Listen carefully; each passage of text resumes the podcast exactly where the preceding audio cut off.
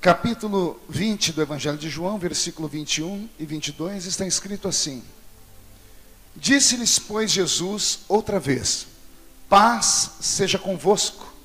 Assim como o Pai me enviou, também eu vos envio a vós. E havendo dito isto, assoprou sobre eles e disse-lhes: Recebei o Espírito Santo. Evangelho segundo escreveu São Lucas, capítulo 24.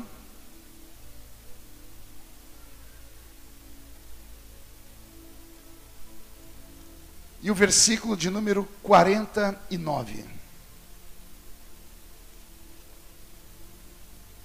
Lucas 24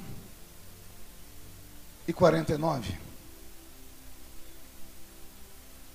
E eis que sobre vós eu envio a promessa do meu Pai. Ficai, porém, na cidade de Jerusalém, até que do alto sejais revestidos de poder. Diga comigo, revestido de poder.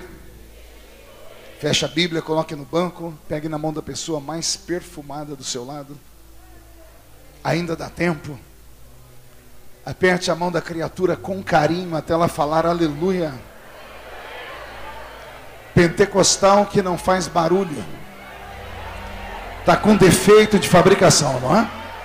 Vamos orar. Pai, nós te exaltamos, nós te glorificamos. E nós entendemos que dentro de alguns minutos, e esta linda igreja ficará pequena, para o tamanho da glória que o Senhor vai derramar sobre nós. Os que vieram tristes começarão a saltar de alegria. Os que vieram se arrastando não voltam para casa se arrastando.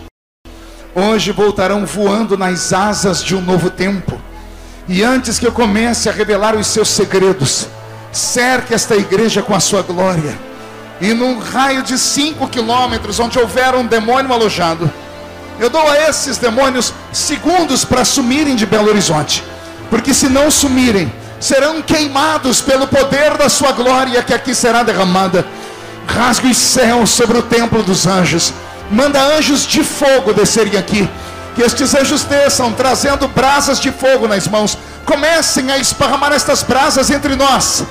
E onde houver um crente cheio do Espírito Santo, pega ele nesta noite, Jesus, e mostra o caminho da verdadeira e poderosa adoração fala conosco, fica conosco. É o que eu te peço agora e sempre, e toda a igreja diz. Os que podem tomar seu assento aplaudindo a Jesus, porque Ele é bom.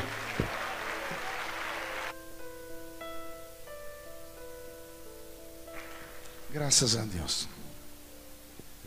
Querida igreja, noiva do Cordeiro, simpatizantes da nossa fé, amigos que vieram de perto ou que vieram de longe. Esses dois dias foram e estão sendo ainda dias especiais aqui nesta igreja. Ontem à noite nós vivemos aqui o verdadeiro Pentecoste. Veio algum pentecostal para essa reunião aqui? Hoje pela manhã foi dobrada a unção. Teve gente que saiu daqui e errou o caminho de casa. Achavam que estavam indo para Nova Jerusalém já. E se a Bíblia Sagrada é verdadeira, ela diz que o melhor vinho não fica para o início da festa, fica para o fim da festa. Então se prepare, porque você vai sair daqui embriagado pelo Espírito Santo nesta noite. Alguém pode concordar comigo nesta oração? Maravilha. Eu li dois textos da Bíblia que podem dar para nós aqui o norte de um caminho que eu quero que os irmãos me ajudem a trilhar. Os dois textos saem da boca de Jesus. Os dois textos foram palavras ditas pelo próprio Cristo.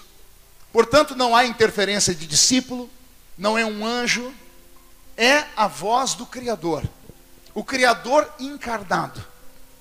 Na primeira, na primeira passagem que eu li, Jesus havia acabado de ressuscitar. E ao ressuscitar, ele visitou seus discípulos. E ele encontrou dentro de uma casa alojado onze deles. E ao aparecer para estes onze, depois de ter falado palavra, depois de ter liberado a sua paz, ele estabeleceu um parâmetro de olhar para os olhos deles, ele encheu o pulmão de ar e fez assim.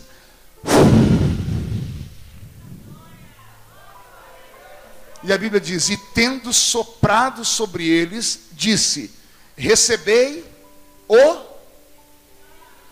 Recebei o. Zé Pilintra? Exu Caveira? Tranca Rua? Recebei o quê? Ah, fala com mais vontade. Recebei o. Pronto. O segundo texto que eu li, em Lucas 24, ele seria a sequência, porque os dois textos estão no fim dos evangelhos.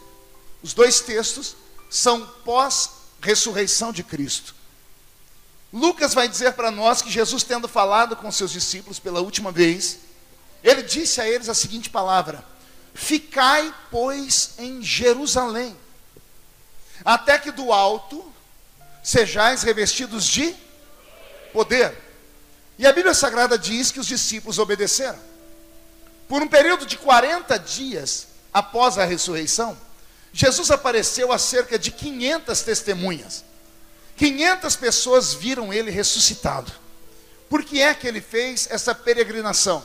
Para que mais é, o maior número de, pessoa, de pessoas possíveis pudessem testificar que ele havia ressuscitado. Não estavam todos alojados no mesmo lugar, em cidades distantes, no meio do caminho, por exemplo, no caminho de Emaús, ele apareceu a dois discípulos e eles nem o reconheceram. Convidaram ele para entrar na casa, e você se lembra qual foi o desfecho da história, né? Como todo visitante que entrava em uma casa, era dado a ele a honra de fazer a oração pelo alimento. E todo judeu pegaria o pão nas mãos e diria: Deus, nós te damos graça pelo alimento. Só que esse viajante pega o alimento e diz: Graças te dou, meu Pai. E isso para o judeu era uma, era uma blasfêmia. Ninguém podia chamar Deus de Pai. Foi por isso que acusaram Jesus, inclusive. Os doutores da lei, uma das razões pelas quais mataram Jesus foi porque Jesus se auto-intitulava Filho de Deus. Então, quando o viajante diz, graças te dou, meu pai, todos que estão na mesa abrem um olho para olhar para ele com um olhar de inquisição. Só que quando abrem os olhos, ele não está mais na mesa. O pão está partido, ele desapareceu. Aí os discípulos que estavam naquela mesa olhavam um para o outro e disseram um ao outro: Porventura não ardia o seu coração enquanto ele conversava conosco no caminho de Emaús? Era ele e nós não sabíamos. Jesus apareceu, portanto, a 500 pessoas. Quantas pessoas ouviram? Não ouviram? Ele não apenas apareceu para essas pessoas e se mostrou vivo, ele marcou um encontro com essas pessoas. O encontro se deu em Atos capítulo 2, no solapé da montanha. Começa em Atos capítulo 1 e vamos até o capítulo 2. Em Atos capítulo 1, a Bíblia diz que os discípulos e cerca de uma, uma multidão de pessoas foram até o pé de uma montanha e viram Jesus ressuscitado. Jesus terminou de dar as últimas ordens, e é aqui que ele diz para eles ficarem em Jerusalém até que do alto sejais revestidos de poder. A Bíblia diz que Jesus começou a flutuar. Uma nuvem veio por debaixo dele e o fez desaparecer. Os anjos que vieram para a ressurreição, que estavam no, na tumba, e disseram às mulheres: O que procurais entre os mortos? Aquele que vive, ele não está aqui, ele já ressuscitou vieram para escoltar Jesus ao céu. Os anjos estão subindo com ele, e quando eles olham para baixo, todos os homens e mulheres que estavam naquele encontro, em Atos capítulo 1, estavam olhando para cima. Os anjos voltaram, tocaram no ombro dos judeus e disseram para ele: Varões galileus, por que estáis olhando para cima? Esse mesmo Jesus que dentre vós foi assunto ao céu, do jeito que ele subiu, qualquer dia desses, ele vai voltar. A história é bonita, sim ou não? Como é que ele se reuniu com essa multidão ali? Foi aleatório? Não. Nos 40 dias, ele se reuniu com essas pessoas, se revelou a elas e disse: Olha, dia tal, na hora tal, eu vou estar lá no pé do monte. Vocês vão lá que eu tenho minha última palavra. Por isso essas pessoas estavam reunidas ali. Só que ele apareceu a quantas pessoas? Não ouvi quantas? As 500 ouviram essa ordem: Ficai em Jerusalém. As 500 foram para o cenáculo. Só que, como não havia prazo certeiro, não sabiam se ia demorar um minuto a oração ou se iria demorar um ano. No final dos 10 dias de oração, sobraram apenas quase 120. 380 voltaram para casa, não foram capazes de, de permanecer orando ali. Quase 120 pessoas ficaram orando. E foram quase 120 pessoas que receberam a promessa do batismo com o Espírito Santo. Ao receberem o batismo com o Espírito Santo, qual foi o sinal que foi dado a eles? Línguas repartidas como que de fogo. Não eram línguas de fogo, eram línguas como, parecidas, mas não eram línguas de fogo. Línguas, idiomas que desceram do céu e entrou dentro da mente deles. E quando a mente deles foi fértil com aquele idioma, ao abrir a boca, eles começaram a adorar a Deus em outros idiomas, incluindo o idioma dos céus, e oraram em outras línguas pela primeira vez. O lugar foi chamado de cenáculo, e ali nasce o nosso apelido, Pentecostais. Ali nasce o movimento pentecostal. Pentecostal ou Pentecoste não tem nada a ver com fogo nem glória. Literalmente significa 50. Era a festa dos 50 dias pós-Páscoa. Então, recebemos o apelido de Pentecostais porque o Espírito Santo achou por bem descer na terra 50 dias depois da Páscoa. Como ele veio no dia de Pentecostes, ficou marcado então o nascimento da igreja pentecostal. E qual é o sinal da igreja pentecostal? Ela ora no idioma dos céus. Ela fala na língua dos anjos. E o que significa orar na língua dos anjos? Significa que você fala sem passar por secretário, não precisa ligar no telefone, ou seja, até porque o telefone de Deus nunca está fora de área, mas se quiser pode fazer um telefonema. Fala direto com ele, nunca cai na caixa postal, porque o telefone de Deus não acaba a bateria jamais. Quem fala em línguas, diz Paulo, não fala a homens, fala direto a Deus, porque com Deus fala em espírito e fala em mistérios. Diga comigo, mistérios. Não, mais uma vez, mistério. O que é mistério, pastor? Mistério é algo tão tremendo na Bíblia que, primeiro, é algo que só Deus sabe. Por isso que quem ora em línguas não sabe o que está falando, porque ora em mistério. Mas é um mistério que aquele que deu as línguas sabe que a pessoa está falando. É algo que só Deus sabe. Segundo, é algo que, só, como só Deus sabe, Ele só dá para quem Ele quer. E terceiro, só revela o que é mistério no tempo certo. Eu acredito que esta noite é um bom tempo para que Deus revele os seus mistérios. As igrejas de antigamente eram mais barulho, faziam mais barulho, eram mais barulhenta. Aquela igreja que o pastor Jerônimo cantou aqui logo no início, lembra? Sempre vou lembrar da bravura dos santos em plena arena, enfrentando os leões. Aquela igreja era uma igreja completamente diferente da nossa. Éramos chamados de povo barulhento. Só que não eram barulhos porque cantávamos alto. Não eram barulhos porque o som da nossa guitarra e da bateria era estridente. Era barulho de adoração. Era barulho de gritos. Era barulho de louvores. Não eram louvores tão perfeitos como esses hoje que tem afinação, não. Era grito de gente que só tinha dois dentes na boca: o zagueiro e o atacante. Não eram homens e mulheres letrados que gritavam. Talvez seja por isso que hoje tem menos gritos, porque qualquer um hoje tem formatura. Como vão para a faculdade, recebem um anelzinho de formatura e quando fazem um cursinho de inglês, só porque sabem falar How are you? Acham que já está bom e não precisa mais ser esses crentes lunáticos que gritam, pulam, levantam a mão para cima. Pois bem, talvez essa seja a falência da igreja. Porque a igreja pentecostal nasceu debaixo de mistério, nasceu debaixo de grito. As pessoas reclamam hoje do nosso barulho, sim ou não? Imagina o que aconteceu lá no dia de Pentecostes. Quantos estavam reunidos na casa? Não, 500 chegaram, mas no final quantos sobraram? 120 crentes orando. 120 crentes, eu acho que eu tenho só naquele cantinho ali, da, da metade para cá, vão dar 120. Só um cantinho aqui no cantinho dessa igreja. Olha a multidão que nós estamos aqui, quase 10 vezes mais que aquilo. Quase 120 crentes estavam orando. O barulho que eles fizeram foi tão grande, mas tão grande, que a cidade de Jerusalém parou. Você não entendeu porque você não conhece a história. Calma, é para isso que eu estou aqui. Jerusalém estava em festa. Estava em quê?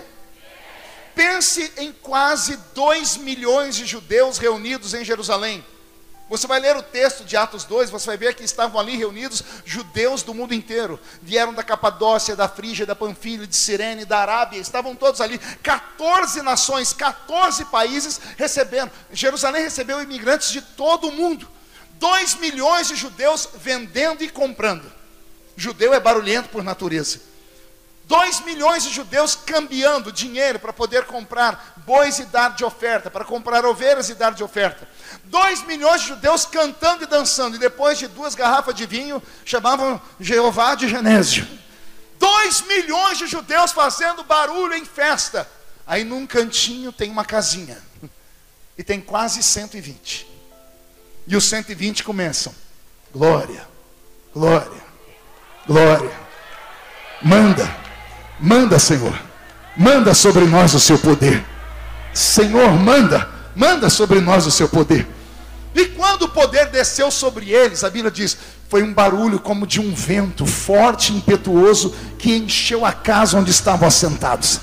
Foram vistos por eles línguas repartidas como que de fogo, as quais pousaram sobre cada um deles. Todos foram cheios do Espírito Santo e começaram a falar em outras línguas, conforme o Espírito Santo lhes concedia que falassem. Agora vem a parte mais bonita, sente aí, pergunte qual. Os 120 que deviam estar ajoelhados ou sentados, bem tranquilo, bem tradicionais, quando o Espírito Santo veio sobre eles, eles não se contiveram. Ficaram em pé. Começaram a adorar, começaram a falar em outros idiomas. A casa ficou pequena, ao ponto deles saírem para a rua. E foi no quintal daquela casa, porque cenáculo é o nome de uma sala. Foi no quintal daquela casa que eles começaram a adorar e a profetizar e a cantar, que o barulho que eles fizeram foi tão grande que fez dois milhões de judeus pararem. Bem assim, você entendeu? Eu vou desenhar de novo.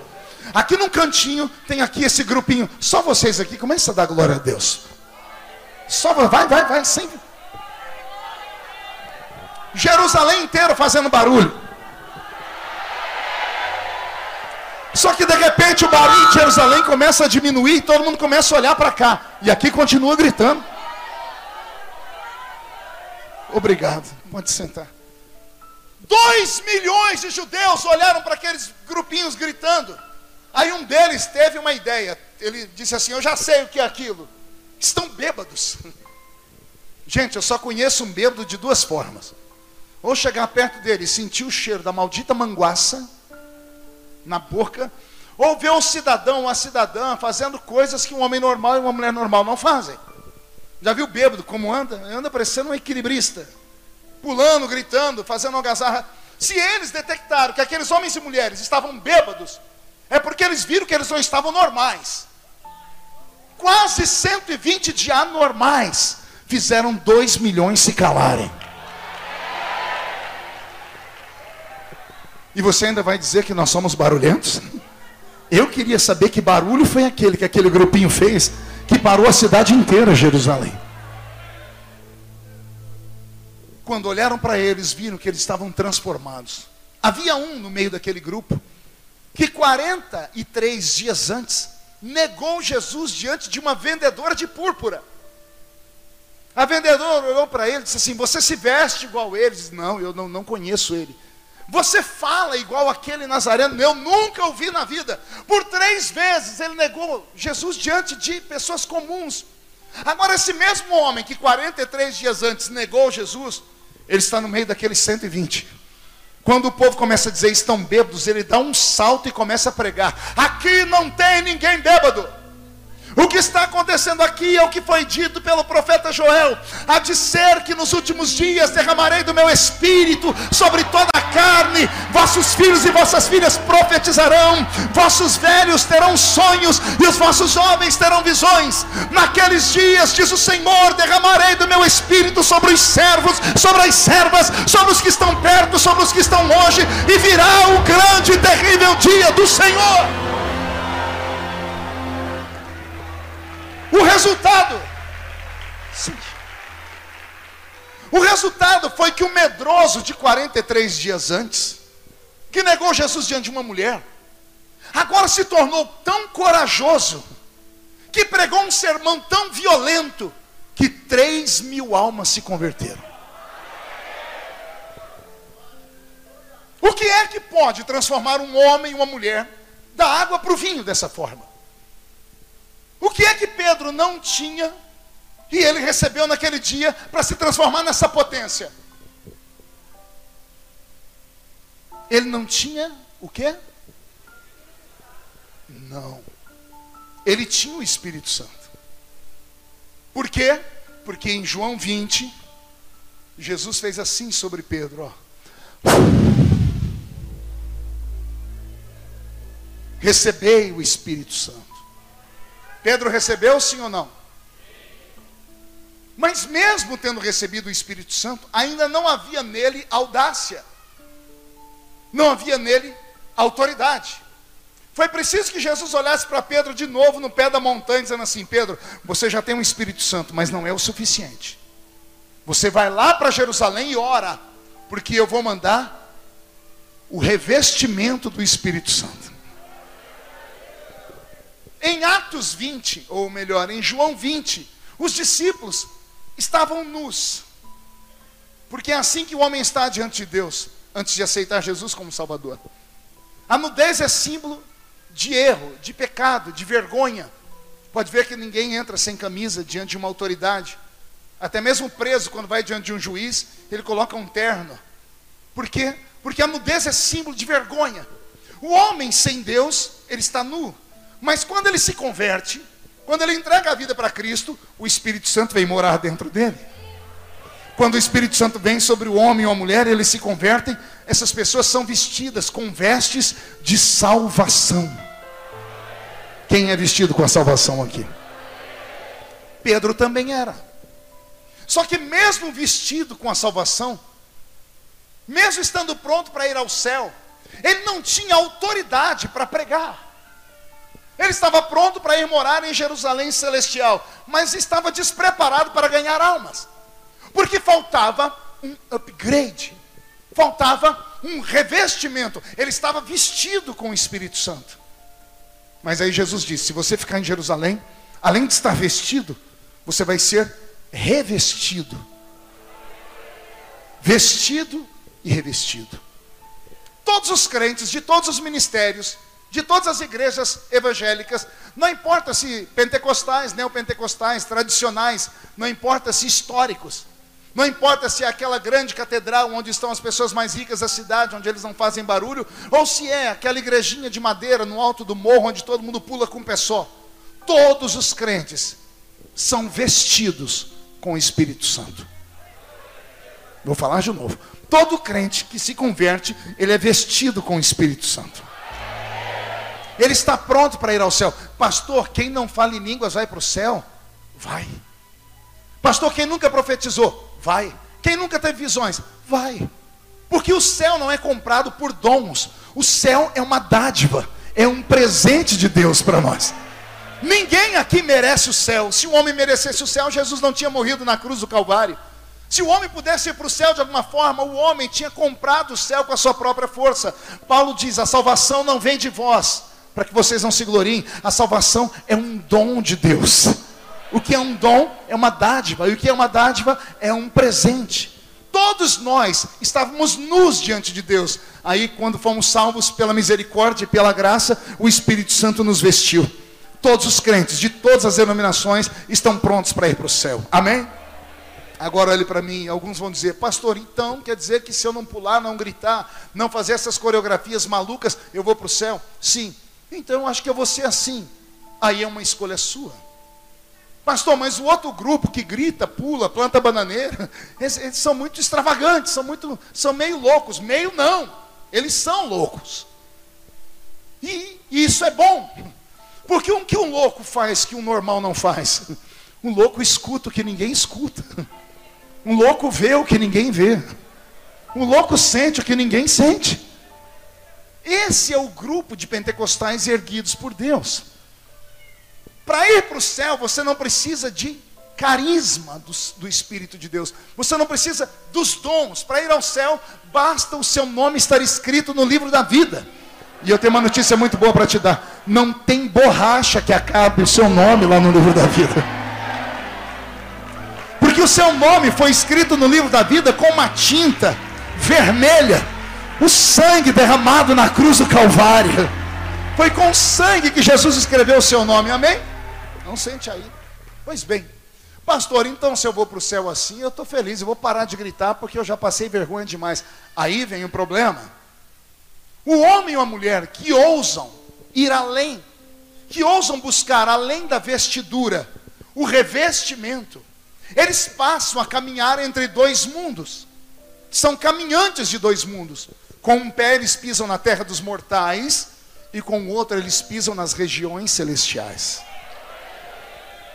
O que é possível receber nas regiões celestiais? Os nove dons do Espírito Santo: visão, interpretação, interpretação de línguas, variedade de línguas estranhas. Existem dons na Bíblia Sagrada que a igreja perdeu com o passar do tempo. Quantos anos faz que você não vê alguém interpretar línguas estranhas? Eu cresci numa igrejinha pequena onde a gente tinha isso todo dia. Por quê? Porque a igreja buscava mais. Ela buscava mais por quê? Porque ela dependia mais do céu do que da terra. Fomos ensinados quando éramos crentes no início que ser crente era motivo de chacota e sofrer preconceito na sociedade. Ninguém gostava de crente. Os crentes só tinham um lugar do mundo onde eles se sentiam alguém, era dentro da igrejinha pequena. E lá dentro da igrejinha pequena, o crente só sabia fazer uma coisa. Pergunte o quê? Gritar. Daí fizeram até uma música para nós. Onde está aquele povo barulhento? Onde está que não se vê nenhum irmão? Alguém com voz de tal vai dizer: aquele povo foi-se embora para Sião. Fizeram até um hino para nós de tanto barulho que fazíamos. E fazíamos barulho por quê? Porque éramos loucos, desequilibrados. Éramos loucos, mas não éramos desequilibrados. Nós não gritávamos para homens. Nós gritávamos para Deus e batíamos na porta até a porta abrir. Deitávamos na porta, forçávamos a porta. Eu entrei na igreja, por exemplo, aceitei Jesus numa quinta-feira, tinha lá umas 50 pessoas, e eu ouvi uma pessoa falar em língua estranha daqui, e de repente levantou um outro daqui, que só tinha dois dentes na boca, literalmente, e ele interpretou aquilo. Eu falei, como é que pode? Eu conheço aquele menino ali, eu era o Márcio Sestari. O Márcio passou o culto inteiro falando uma língua que no fim do culto eu perguntei para ele: a sua mãe é dona de alguma floricultura? E ele falou, por quê? Não, você passou o culto inteiro falando samambaia, samambaia. Que, que samambaia é essa? E ele olhou para mim com aquela boca desdentada e disse: Não é samambaia, não, é língua de anjo. Eu falei: Você sabe falar disso? Você não viu que eu sei falar e até interpretar? Eu disse: Quem te ensinou? Ele disse: O meu, o meu professor é invisível. E ele está aqui, ele pode te ensinar também. Pense numa maluquice. Só pessoas anormais acreditam nisso. Por quê? Porque são coisas que não coadunam com a inteligência humana. O homem natural não compreende as coisas do Espírito de Deus, porque as coisas do Espírito se discernem espiritualmente. Só que para ser um crente espiritual, você tem que romper. Você tem que desejar. Porque aquele que tramita entre dois mundos, ele acaba se tornando uma. E aquele que é santo vai santificando aquele que, aquele que se aproxima dele. É uma escolha. Você tem que optar. Se você não fizer a sua escolha, Deus não pode trabalhar na sua vida. Por exemplo, desde que o culto começou, o Espírito Santo estava aqui. E ele ainda está aqui. É o mesmo Espírito de Atos capítulo 2 é o mesmo espírito lá da igrejinha de madeira onde eu congregava. Só que por que naquela época ele dava línguas estranhas e discernimento de espírito, e ele dava interpretação de línguas e revelação? Porque os crentes passavam o culto inteiro buscando isso. E hoje, o que é que os crentes buscam? Conforto.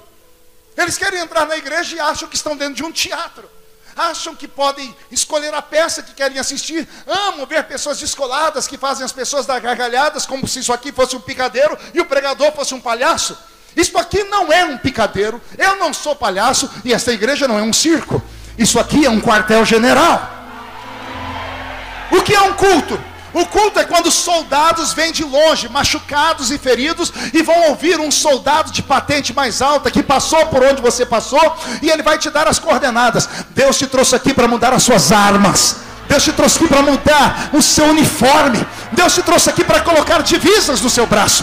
Deus te trouxe aqui para te dar armas invisíveis e espirituais. Pastor, o que é que essas armas vão fazer por mim? Elas podem fazer com você o que fizeram com Pedro. 43 dias antes, nega Jesus diante de uma mulher. 43 dias depois, sai pregando e ganha 3 mil almas. O Espírito Santo quer te levar, quer te fazer voar, Ele quer te tirar do anonimato, Ele quer te tirar daquele bairro pobre. O Espírito Santo quer te dar o conhecimento, Ele quer te dar a palavra. Da... Se você buscar nessa noite, Ele vai te dar. Alguém acredita nessas loucuras? Então levante a mão direita para o céu comigo, coloque no ombro de quem está do seu lado, por favor. Agarra essa criatura, mas é para agarrar. Tem gente que nem para me obedecer presta, ou raça ruim agarra, agarrou, chacoalha a pessoa até ela ficar irritada. Não, é para chamar a atenção, chacoalha ela com violência. Diga, Deus te trouxe aqui para isso. Sacode, sacode, diga para isso. Deus te trouxe aqui para sacudir a sua fé, para sacudir o seu ministério, para sacudir a sua chamada, para sacudir a sua igreja, para sacudir o seu casamento, para sacudir o seu trabalho. O Senhor Jesus quer te encher até você transbordar. Se alguém quer isso, reage pelo amor de Deus.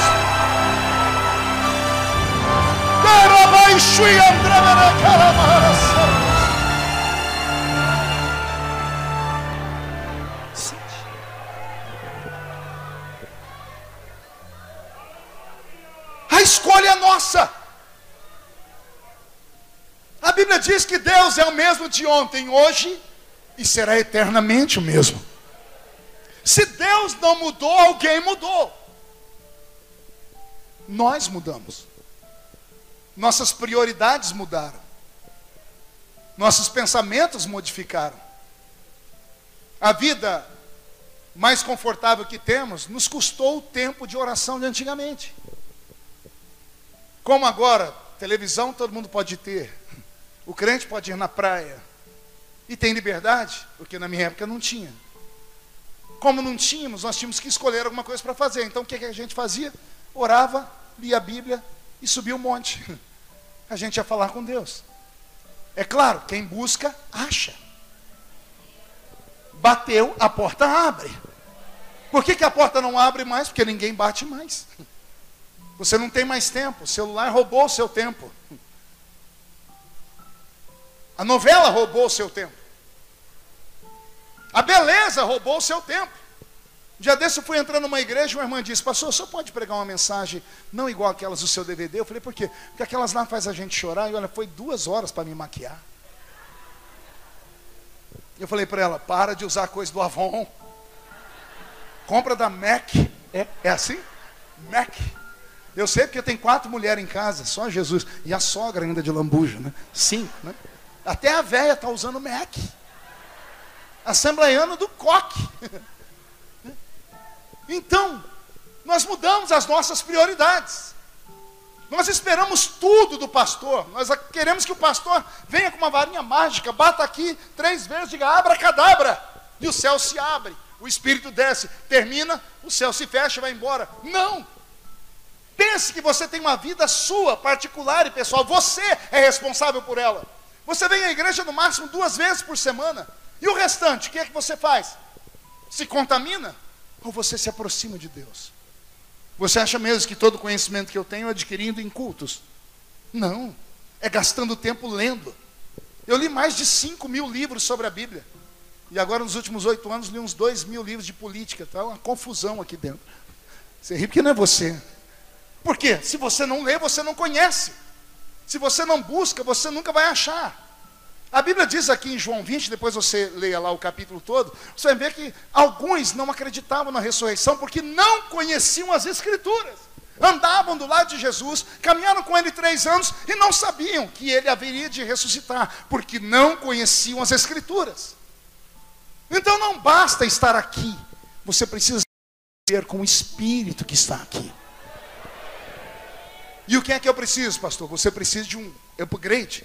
Você precisa de um choque de realidade. Já que você está numa igreja pentecostal, e a igreja quadrangular é pentecostal porque ela tem os seus quatro pilares, ela crê no batismo com o Espírito Santo, ela crê em cura divina, ela crê na salvação e crê que Jesus Cristo vai voltar.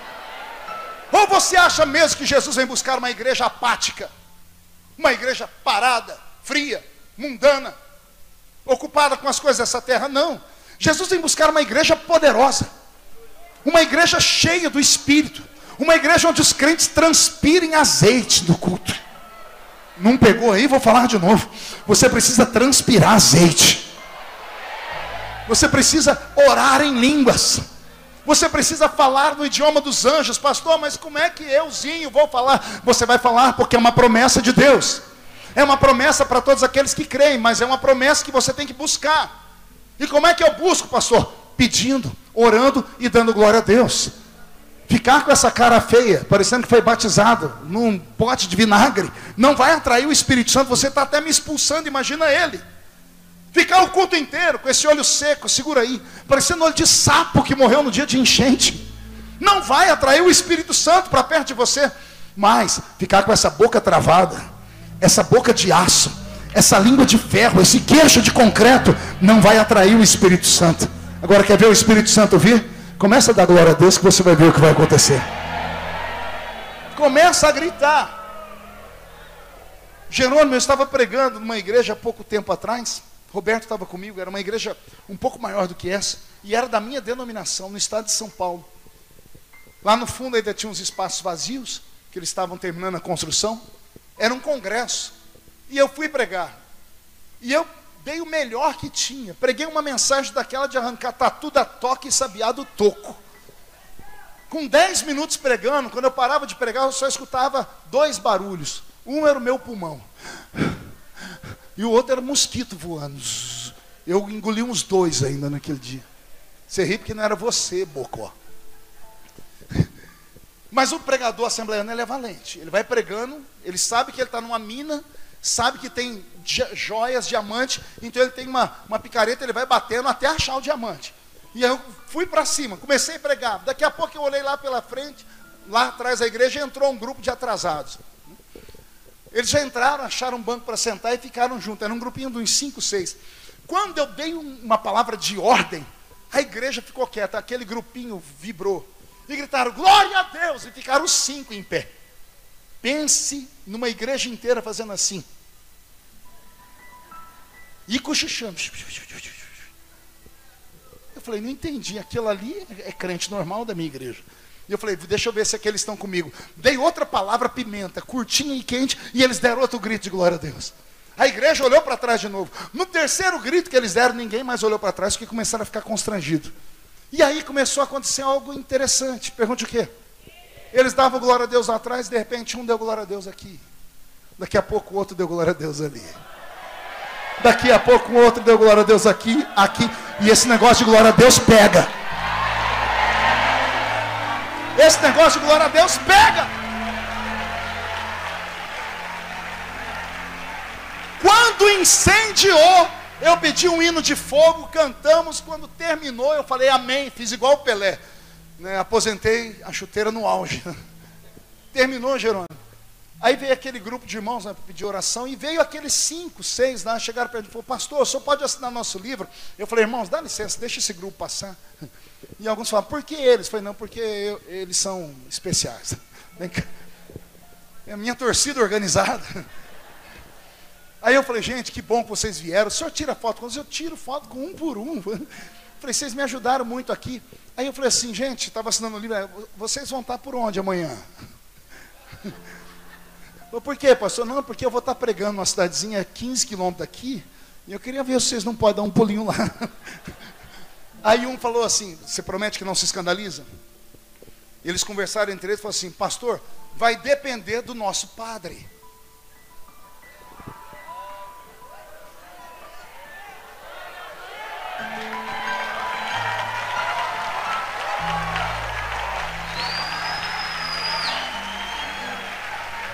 Você ri da glória a Deus? Eu entrei em estado de choque. Eu falei, não, eu não entendi direito. Vocês têm que depender de quê? É, vai depender do nosso padre lá na nossa paróquia. Para vir aqui já foi um tumulto. Eu chamei eles para longe, para não escandalizar os crentes que estavam ali. Eu falei, vocês são de onde? Falei, nós somos da paróquia Cristo Rei. Eu falei, e, e, e nós somos carismáticos. Mas nós somos carismáticos de verdade, viu, pastor? Não é aqueles que o senhor já falou nas fitas do senhor, não. Porque eu tinha uns que antigamente colocava fita e decorava, ia lá para as reuniões e falava, pastor, nós somos batizados escutando o senhor pregar. Eu falei, vocês são num grupo de quantos? Falei, nós somos em mais de 200. Mandaram a gente para cá para comprar todos os seus livros e DVDs para levar para incendiar a gente lá. Eu falei, mas vocês são mais pentecostais que a gente? Falei, fica aqui com a gente. Falou, não, pastor, aqui vocês já têm muito fogo. Nós estamos levando fogo é para o outro lado de lá. Aí, né, como bom assembleano, eu falei, mas e Maria? Ele falou, Maria, a mãe de Jesus, nós gostamos dela, mas adoramos Jesus. Eu falei, e o batismo? Já entramos com um pedido na nossa diocese, queremos passar pelo batismo de imersão, como está na Bíblia. Quando eles saíram, eu falei com o Roberto, lembra, Roberto? Eu falei, Jesus, o que, que nós vimos aqui? Eu fui orar aquela noite bravo. Falei, Deus, a minha igreja, aquela geladeira. Parece que eu estava pregando na igreja sorveteriana.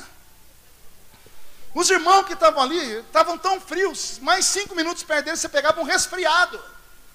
E aí entrou cinco irmãos católicos. E começaram a gritar, a incendiar a igreja. Eu falei, não estou entendendo. O senhor disse para mim, eu não tenho monopólio de povo. E nenhum povo tem o meu monopólio. Aquele que busca, acha.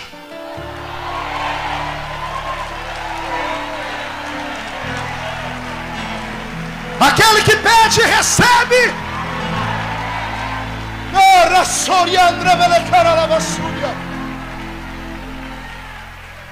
Já estou terminando.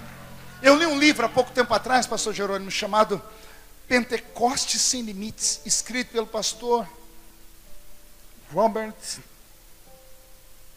ai, Robert McAllister. Pastor Robert McAllister foi o primeiro, ele era um pastor brasileiro, o pai dele foi o primeiro americano branco a receber o batismo com o Espírito Santo no avivamento da Rua Azusa, lá nos Estados Unidos da América, em Los Angeles. O pai dele era muito rico, recebeu o batismo com o Espírito Santo, era um crente tradicional, se incendiou e veio para o Brasil. Eles fundaram uma igreja chamada Igreja de Vida Nova. Quem assistiu o filme do Bispo Macedo, aquele, os dois filmes dele, o primeiro filme mostra o pastor Robert McAllister, eles eram membros da igreja do pastor Robert McAllister. Foi o pastor, o pai do pastor Robert, que orou com imposição de mãos sobre a vida do Bispo Macedo e do, e do R.R. Soares. E os dois receberam, olha a unção que eles receberam, olha os ministérios que abriram. Ele conta no seu livro que ele estava no Vaticano, na noite de Pentecostes, dentro da Catedral de São Pedro, quando aconteceu o avivamento que eles chamam de movimento carismático. Ele diz que da metade da catedral para trás ouviu-se um barulho ensurdecedor. Eles estavam cultuando, depois lá naquele negócio de missa do galo. Só que era um grupo de pessoas fervorosas. E quando eles buscaram, veio um vento e entrou dentro da catedral de São Pedro. A metade das pessoas começaram a falar em outras línguas, como está escrito na Bíblia. E ali nasceu o movimento carismático. Se Deus dá para eles, por que não dá para você? E eu vou repetir: se Deus dá para eles, por que Ele não pode dar para você? Eu estava pregando, há muitos anos atrás, eu era garoto, tinha uns 15 anos, estava pregando numa praça pública, num coreto de praça. Naquela época a gente fazia muito culto ao ar livre. E eu pregando no coreto, meia dúzia de pessoas aqui na frente, e na esquina tinha um bar. Quando eu fiz o apelo, saiu uma mulher correndo daquele bar, seminua. Ela veio aqui na frente, quando ela se ajoelhou, foi horrível, porque ela mostrou todas as vergonhas dela. Só uma irmã vinha e cobrir ela com um cachecol. Ela estava seminua, era uma prostituta. Na esquina era um prostíbulo. Só que não era uma prostituta comum, era filha de crente. O respeito, há 30 anos atrás, quando ela, quando ela se ajoelhou ali e, e, e começou a chorar, ela tirou de dentro do, da blusa dela um maço de cigarro, arrancou os brincos, porque sabia do respeito da igreja daquela época. Ela começou a gritar, a gritar, e daqui a pouco ela parou de gritar e começou a orar em línguas. Quando ela começou a orar em línguas, eu parei, porque eu nunca tinha visto uma pessoa daquele jeito, com aquela roupa, falando em línguas. Vieram duas irmãs do círculo de oração com a mão para tentar expulsar o demônio dela. E eu perguntei: o que, é que as senhoras estão fazendo? Estamos expulsando o demônio dessa mulher. Falei, mas como assim demônio? Ela está falando em línguas. E elas disseram: Você acha que o Espírito Santo vai entrar num lixo desse? Olha o pensamento do homem e da mulher. O Espírito Santo não vem sobre o homem ou sobre a mulher porque eles estão em pureza e santidade. Eles vêm quando as pessoas se arrependem, choram e buscam e acreditam. O crente que é batizado com o Espírito Santo, ele arruma mais força para encarar o diabo. Essa é a verdade.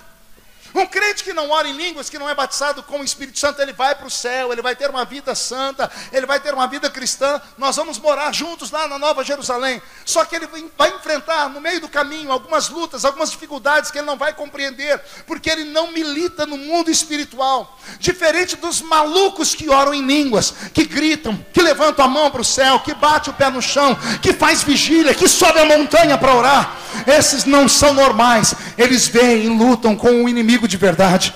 O nosso inimigo não é feito de carne e sangue. O diabo não respeita as pessoas porque elas são poliglotas. O diabo não respeita pessoas porque elas têm um anel de formatura grande no dedo. O diabo não respeita pessoas porque elas são ricas. O diabo só respeita canela de fogo. Vou repetir: o diabo só respeita crentes do manto, do mistério, do reteté de Jesus. O diabo só respeita crente que transpira azeite. Você precisa nesta noite ser cheio do Espírito Santo. Você precisa receber o batismo com o Espírito Santo.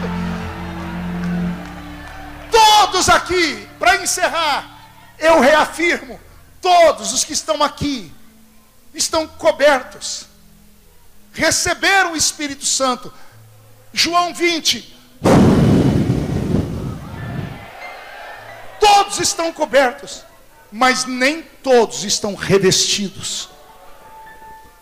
Aqueles que querem revestimento têm que desejar. Tem, primeiro, preste atenção, tem que desejar aquilo que o homem não pode dar. Tem que desejar algo que é incrível, que é um mistério, que é um milagre. É você que mal sabe falar a língua portuguesa começar a orar na língua dos anjos. Pastor, o que é que eu recebo quando falo em línguas? Primeiro, contato direto com Deus. Quem fala em línguas não fala homens, fala aos ouvidos de Deus. Segundo, aquele que ora em línguas, ele recebe uma armadura. O diabo teme, o diabo treme, o diabo não suporta, porque você começa a discernir tudo, e ninguém te discerne de nada. Você começa a caminhar e as pessoas começam a notar diferença em você. O seu toque é diferente, o seu olhar é diferente, o seu pensamento é diferente. O seu cérebro parece que recebe um choque. O crente batizado com o Espírito Santo parece que ele é mais atinado para as coisas do que o outro. Por quê, pastor? Porque ele recebe um upgrade do céu. Todos de pé.